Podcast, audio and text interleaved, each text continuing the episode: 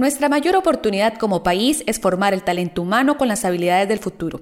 Conoce todo sobre el impacto de la educación técnico-profesional para la empleabilidad a continuación. En contacto, el espacio del INA, con conversaciones prácticas, actualización constante y aprendizaje continuo. Estamos en contacto con vos.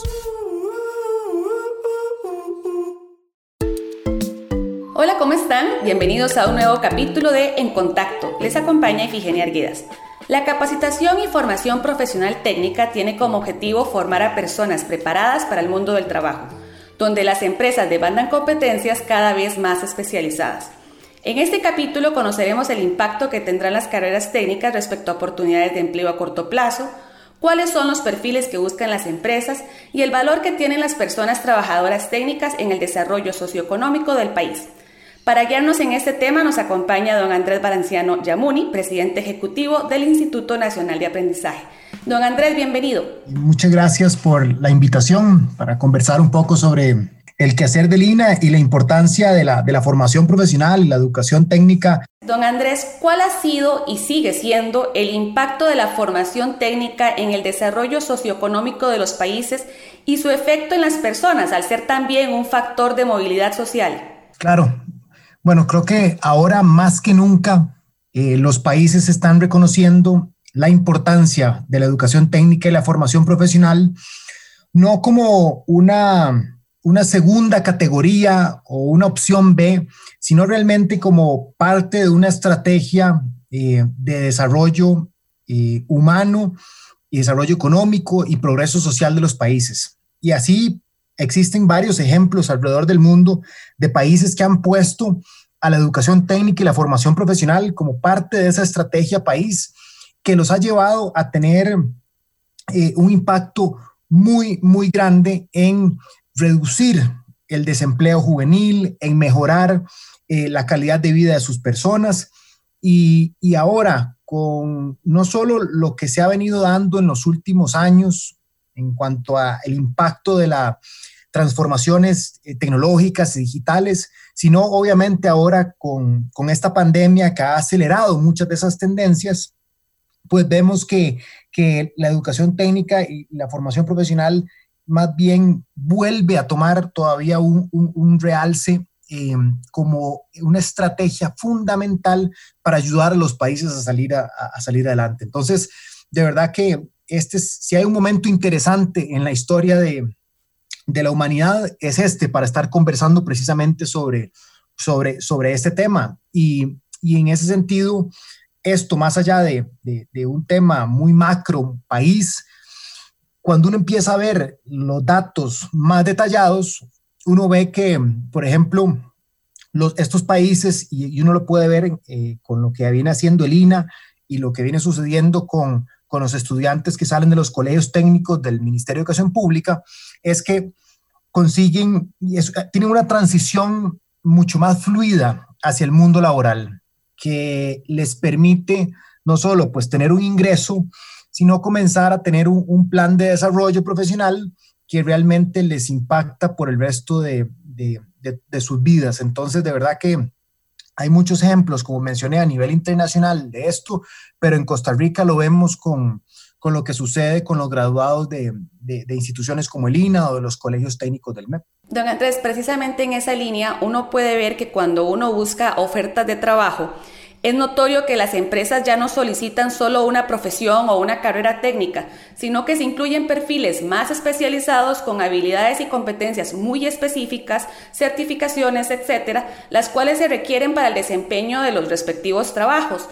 ¿Qué oportunidades ofrece la formación técnica a las personas ante esta realidad? Claro, ahora lo que, lo que se está viendo es que las, las empresas eh, están cada vez más moviéndose a hacia el mundo de las, de las competencias, de las habilidades. ¿Eso qué quiere decir? Que cada vez más las personas están siendo eh, reclutadas y evaluadas por eh, las competencias y habilidades que tengan. Y eso es muy interesante porque dentro del mundo de la formación profesional y la educación técnica, también desde el punto de vista de, las instituciones encargadas de, de estas modalidades educativas, se han movido hacia eh, el, diseño, la ejecución y la evaluación de sus programas basados en competencias. Y eso es fundamental porque las competencias al final em, es lo que permite a las personas eh, desempeñarse en un, puesto de trabajo. Pero cada vez más vemos que, por un lado, el desafío que tienen las empresas de, de personas que puedan tener competencias, en algunos casos muy especializadas, con el otro reto que tenemos, que es que esas, que esas competencias pues también les permitan a las personas desplazarse entre diferentes puestos de trabajo porque, porque los sectores mismos se van transformando mucho. Entonces, ¿qué es lo que está sucediendo? Que las instituciones de formación profesional tienen el reto de, de formar no para un puesto de trabajo, porque no queremos que una persona, por decirlo así, llegue a, estar encasillado únicamente en ese, en ese puesto, pero al mismo tiempo ir desarrollando competencias con un enfoque transversal que permita a estas personas adaptarse a los cambios que están sucediendo en el mundo de trabajo y así realmente poder navegar eh, la complejidad de estas dinámicas eh, sociales y, laborales que están pasando. Entonces, es un reto muy grande que tienen tanto las empresas, las personas, como los institutos de formación, de empezar a formar por competencias, pero al mismo tiempo reconociendo que estas competencias eh, no solamente pueden ser solamente especializadas, sino también competencias transversales que le permitan a la gente moverse de manera más fluida entre los diferentes puestos de trabajo. ¿Y cuáles son esos cambios que la sociedad va a vivir en los próximos años en el ámbito del trabajo y que inclusive ahora con lo del confinamiento por la pandemia son procesos que en realidad se están acelerando. Ya vimos el crecimiento, por ejemplo, que ha tenido el teletrabajo, el uso de tecnologías nos está obligando a ser personas más competentes a nivel digital. ¿Cuáles son esos cambios que se prevén pueden ser más fuertes ahora a través de esto que estamos viviendo? Bueno, hay, ciertas tendencias que, que, se vienen, que se venían dando, pues que simplemente se, se refuerzan, ¿verdad? Con todo lo que se está viviendo y eso creo que se ha hablado mucho, ¿verdad? De, de, cómo las personas eh, para poder desenvolverse eh, de aquí en adelante, casi que en cualquier industria, por ejemplo, va a ser fundamental eh, la capacidad de, de, desenvolverse en el mundo digital, ¿verdad? Eso es, eso es una apuesta muy segura que uno puede hacer sobre qué es lo que va, qué es lo que va a venir. Pero más allá de eso, pues también en un país como Costa Rica, que eh, está, somos, tenemos un mercado interno tan pequeño y que realmente nosotros dependemos del comercio internacional y, y, y, que realmente estamos muy conectados en cuanto a eh, los puestos de trabajo y su naturaleza ya globalizada, pues también el, el, manejo de un segundo idioma es fundamental, ¿verdad? Pero eso son cosas, digamos, apuestas muy seguras que las personas que nos escuchan pueden, pues, eh, dar ya como obvias que son necesarias para desenvolverse en, en, los próximos años en el mundo laboral. Pero más allá de eso, lo que sí va a ser una constante es, es el cambio. Y entonces, ahí tenemos un gran reto porque eh, lo que tenemos que eh, brindar como instituciones de formación profesional es la posibilidad de que, si bien una persona joven anda buscando desarrollar ciertas competencias y habilidades para insertarse en el mercado laboral, a esa misma persona joven, por ejemplo, en unos años, tenemos que poder ofrecerle también una posibilidad de que se actualice, de que adquiera nuevas habilidades. Y es esa capacidad que tiene que tener una institución como el INA o, cualquier otro proveedor de servicios de formación profesional, es esa capacidad de acompañar a las personas durante toda su vida. Y, eso es un gran, eh, un cambio de paradigma muy grande, porque antes, por lo menos antes, quiero decir, ya hace muchos años se creía, ¿verdad?, que, que la educación sucedía en los primeros años de vida y que después la gente se dedicaba al mundo laboral, nada más.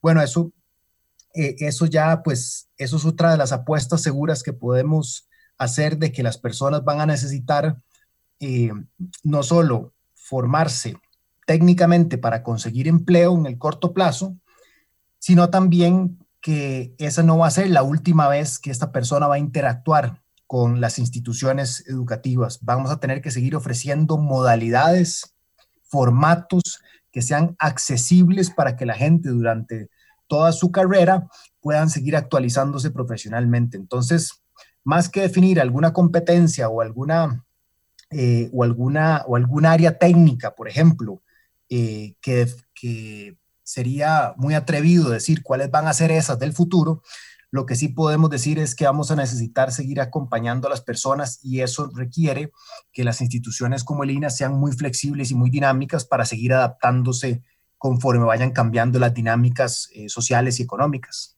Por eso se dice que ya no existe, que en algún momento se creía el trabajo para siempre. La realidad del mercado laboral es que ahorita yo puedo estar en un trabajo y ese trabajo se va a estar constantemente reinventando y transformando y cada vez en tiempos más cortos. De hecho, en esa misma línea, la pregunta que, quería hacerle es, ¿terminarán siendo en el futuro muchos de estos trabajos trabajos primordialmente técnicos? ¿Cómo va a influir el mercado laboral al crecimiento y la necesidad de personas técnicas? Bueno, lo, que, se ha visto en, en, otros países y las apuestas que se están haciendo a nivel internacional y recomendaciones que hace, por ejemplo, la misma OSD y la OIT, es que un país tiene que tener eh, lo que le llaman diferentes caminos del aprendizaje. Es decir, tiene que poder ofrecerle a personas diferentes caminos eh, de, desarrollo eh, académico y profesional. Y eso quiere decir que, que la formación profesional y la educación técnica tienen que ser una pieza más de ese rompecabezas. También hay que, hay que brindarle a las personas la posibilidad, obviamente, de tener un, camino académico, en este caso en Costa Rica, a través del Ministerio de Educación Pública y de las universidades, ¿verdad? Para la educación superior.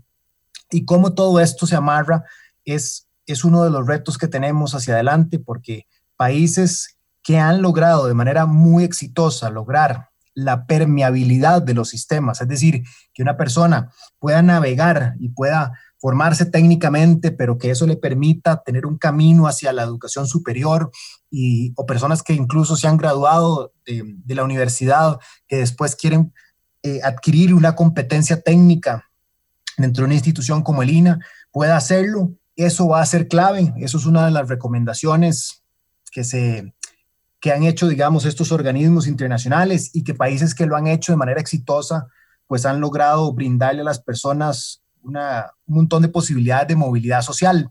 Y ahí pues va a requerir de nuevo poder adaptarnos a las, a las mismas necesidades de las personas. Por ejemplo, eh, las razones primordiales que adultos que incluso están trabajando o algunos que se graduaron de universidad o que se graduaron de algún programa de formación técnica eh, en otros países eh, han señalado en encuestas sobre cuáles son las principales barreras para mantenerse actualizados, para poder llevar estos cursos, por ejemplo, tienen que ver con, con temas de, de, horarios y modalidades que les permitan balancear eh, su carga laboral con esta actualización profesional, temas de, del cuido, por ejemplo, el tema de, del cuidado de los hijos o del adulto mayor y cómo las personas también tienen que poder balancear eso.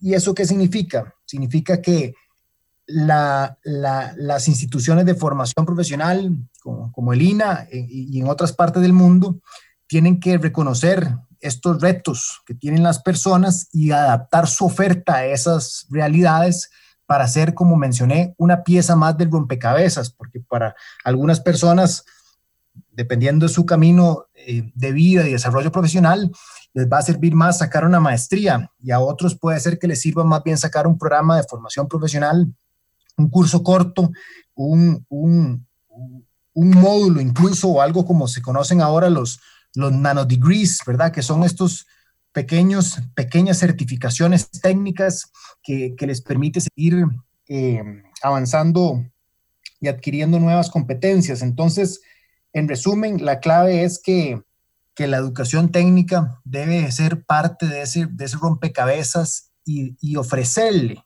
a las personas eh, un camino de desarrollo profesional que se puede complementar con los estudios de, eh, eh, de la educación superior, los estudios de, del sistema académico tradicional, ¿verdad? Y verlo como un todo. Claro. Vamos a realizar una pequeña pausa y en breve continuamos para seguir esta importante conversación sobre el impacto de la formación técnica y las oportunidades laborales. Ya regresamos. Hacemos un break para contarte sobre productividad, tecnología, aplicaciones, tendencia y mucho más.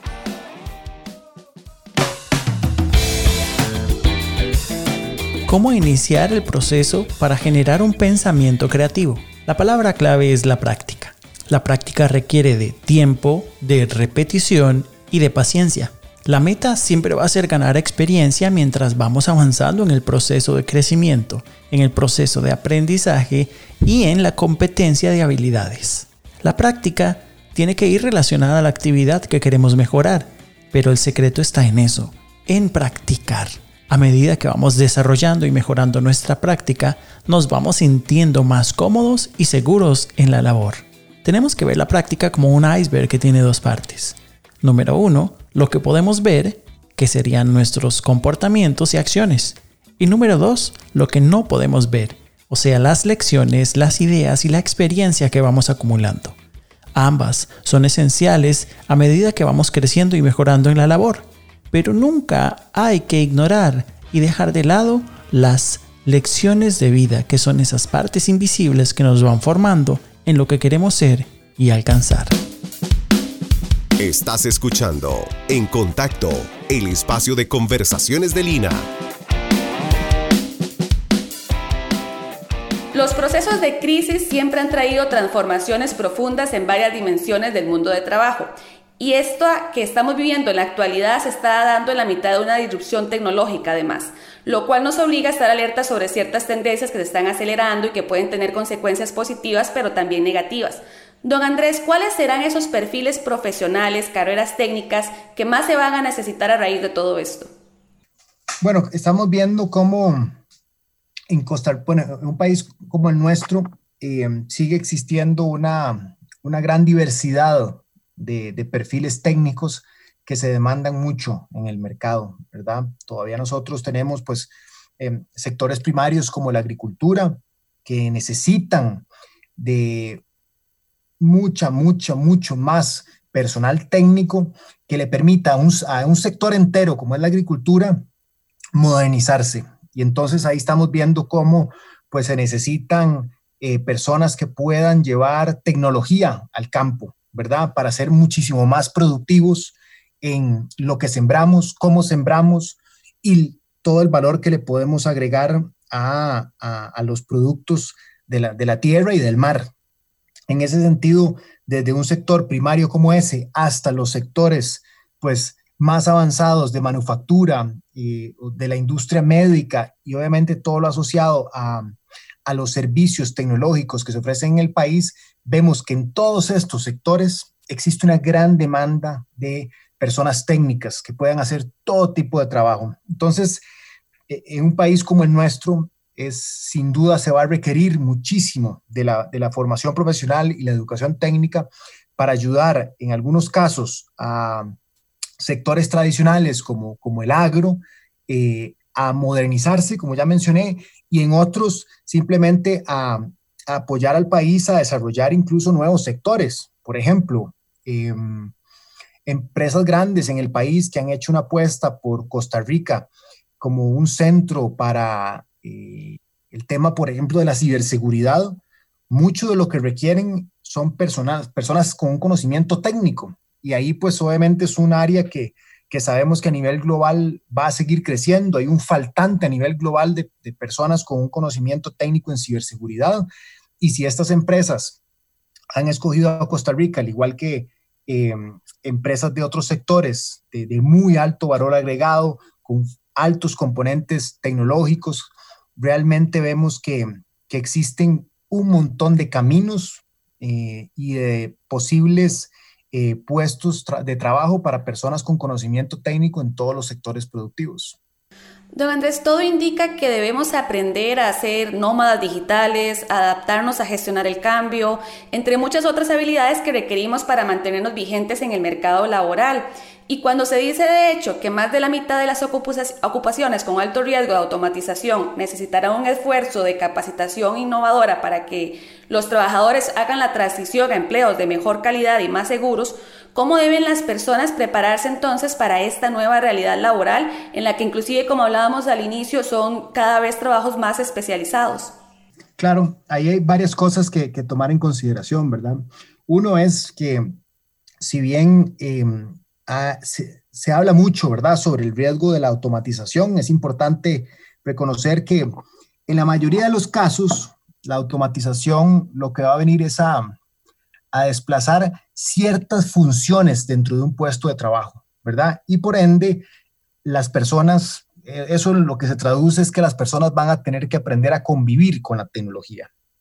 Claro que hay ciertos puestos eh, eh, que son pues ya sea de manufactura o muy repetitivos, eh, en, espacios controlados, que claro, que, que, un puesto de trabajo en su totalidad puede ser automatizado, pero en otros, en la gran mayoría de los casos, lo que se está viendo es que son ciertas funciones dentro de estos puestos de trabajo que pueden ser automatizados y entonces eso requiere que las personas puedan pues complementar su trabajo y poder trabajar de la mano con la tecnología.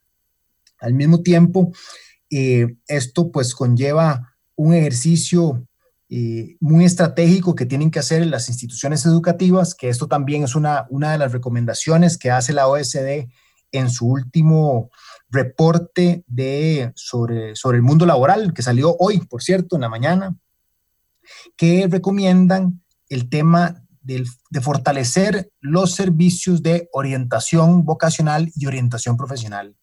Es decir, tenemos también que ayudar a las personas a entender cuál es ese panorama laboral, cuáles son esas áreas, dependiendo del país y el contexto particular, que tienen una alta demanda en el mercado laboral, cuáles son otras que están precisamente en ese riesgo de ser automatizadas.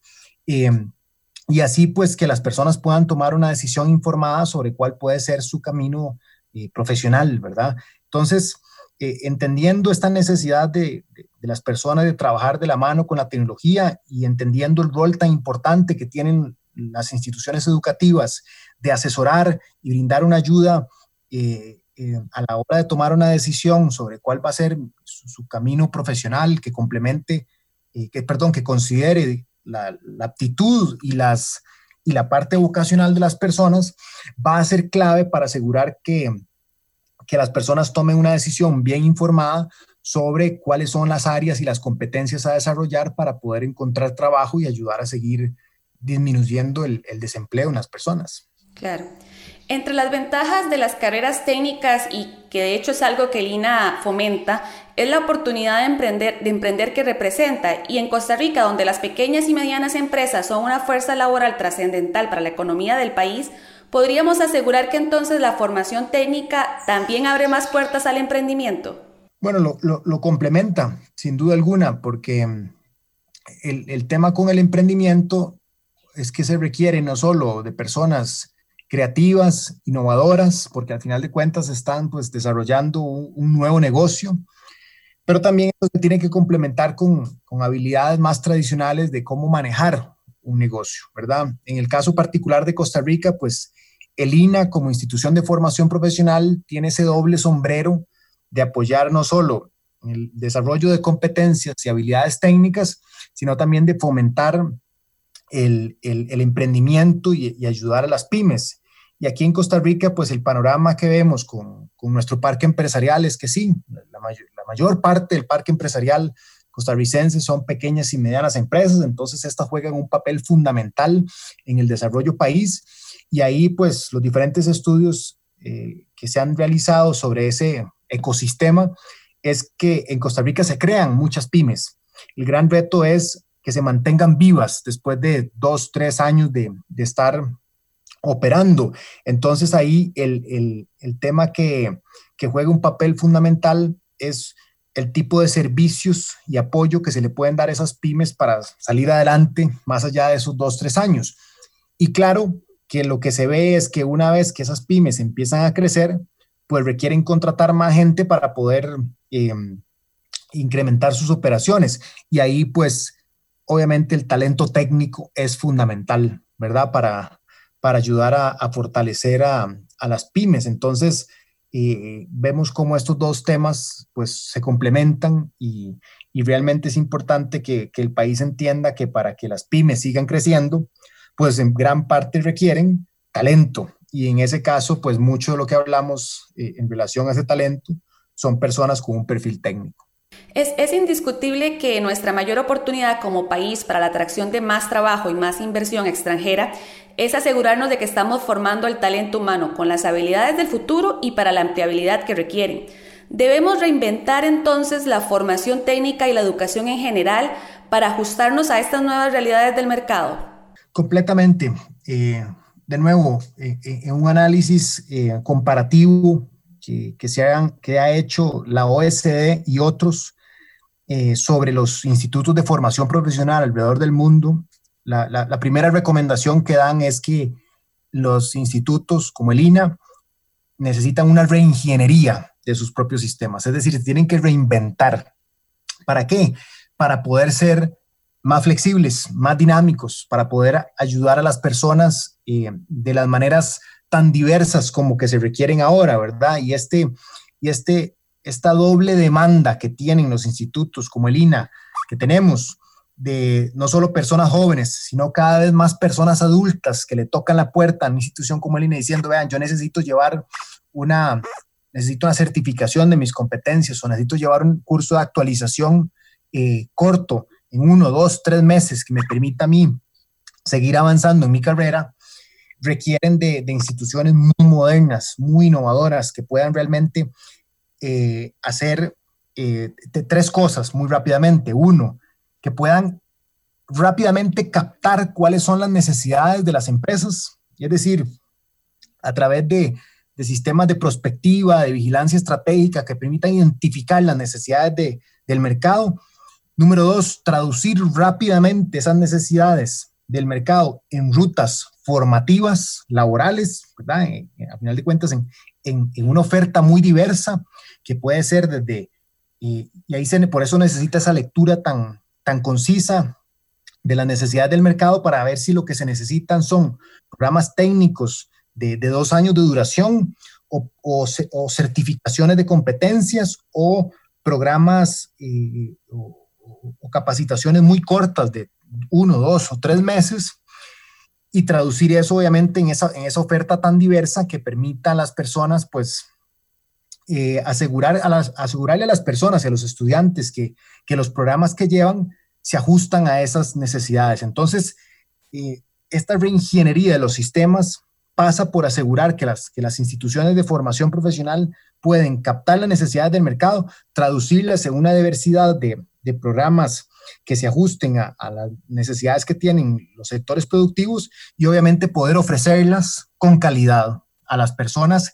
en las diferentes modalidades que requieren. Y ahí pues también esa, esa diversidad de, de, entregas o de modalidades pasan por ofrecer programas eh, presenciales, programas en modalidad virtual, programas eh, bimodales, programas en en una modalidad dual, ¿verdad? Como se ha promovido en Costa Rica. Es decir, esas, eso se requiere realmente eh, una reingeniería de muchas de las instituciones de formación profesional en el mundo y el INE es una de esas y por eso es que precisamente el, proyecto de ley que se está promoviendo en el INA lo que busca es eh, ajustarse a, a, una, a no solo recomendaciones internacionales, sino a una realidad país y al final, pues para que pueda la institución responder de manera mucho más eh, efectiva y pertinente a las necesidades de las personas.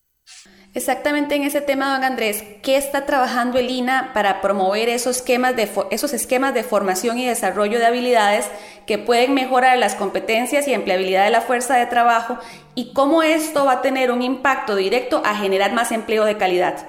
Claro, en ese sentido, eh, siguiendo esa misma línea que mencioné, pues, por ejemplo, ahora durante esta pandemia en el INA hemos desarrollado mesas de trabajo con los diferentes sectores porque si el INA venía, venía trabajando con una hoja de ruta para atender las necesidades de cada uno de estos sectores, de nuevo, desde los sectores como, como el agro, más tradicionales, comercio y servicios, el turismo, eh, hasta los sectores pues, más tecnológicos, eh, ahora pues debido a la pandemia, estos mismos sectores han tenido que reinventarse.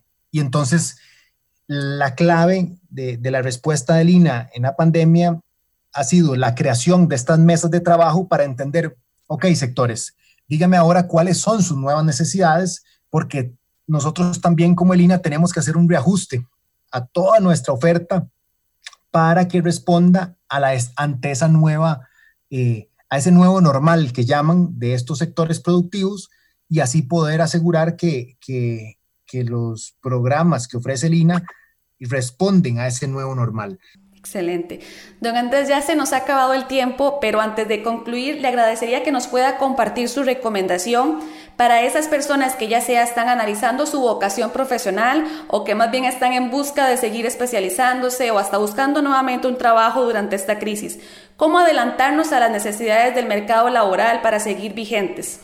Claro, aquí eh, pues mi, recomendación eh, hacia las personas que nos escuchan eh, es, es decir esto, para que logremos salir adelante todos, se necesita tanto que las instituciones académicas como el INA, como las universidades, el Ministerio de Educación Pública, ofrezcan oportunidades a las personas de poder seguir actualizándose durante toda su vida. Pero también hay una gran cuota de responsabilidad del individuo y eso, eso es importantísimo señalarlo. ¿Eso qué quiere decir? que las personas también tienen una responsabilidad y eso conlleva disciplina. Las personas también tienen que estar constantemente pensando, ok, ¿qué, ¿qué, nueva competencia necesito desarrollar? ¿Qué nueva certificación tengo que obtener? ¿Cómo hago para mantenerme actualizado en estos temas? ¿Cómo hago para buscar oportunidades para seguir educándome y aprendiendo? Esa parte es fundamental porque necesitamos ambas partes, necesitamos el deseo de la gente de superarse, el, amor por el aprendizaje y la disciplina que eso conlleva, que, que, a la hora de que instituciones como el INA presenten oportunidades, la gente las aproveche, ¿verdad? Y es en ese balance entre el individuo buscando su superación personal con la institucionalidad y todo el aparato eh, eh, estatal y obviamente pues complementado por, por las oportunidades que hay del sector privado, puedan ofrecer oportunidades para esa actualización constante que se tope con ese deseo de superación de las personas, porque también estamos viviendo en un mundo donde nunca antes habían tantas oportunidades para, educarse, ¿verdad? Para seguir aprendiendo y ese deseo tiene que venir de las personas. Entonces, eh, si tenemos eso, que eso también se traduce en una población mucho más crítica, que demanda buenos servicios, que demanda servicios de calidad y así también pues eso le sube la barra y le genera pues un incentivo adicional también a, las instituciones como el INA de asegurarse de que seguimos ofreciendo buenos servicios de calidad a las personas. Entonces, esa sería como, como la recomendación, que no pierdan eh, eh, el impulso de seguir creciendo, de seguir desarrollando nuevas competencias y que, y que le exijan a la institucionalidad esos buenos servicios y al final de cuentas, pues em, decirles que, que, de parte del INA, pues seguiremos trabajando para asegurar eh, eh, poder brindarles esas oportunidades. Así es. Don Andrés, muchas gracias por habernos acompañado en este capítulo que nos deja la gran tarea de reflexionar sobre cómo prepararnos y llevarle la ventaja a los desafíos que nos irá representando el mercado laboral en la actualidad y en el futuro. Y muchas gracias a vos por habernos acompañado en este nuevo capítulo de En Contacto. Este y todos los miércoles a las 4 de la tarde estaremos en contacto con vos. En contacto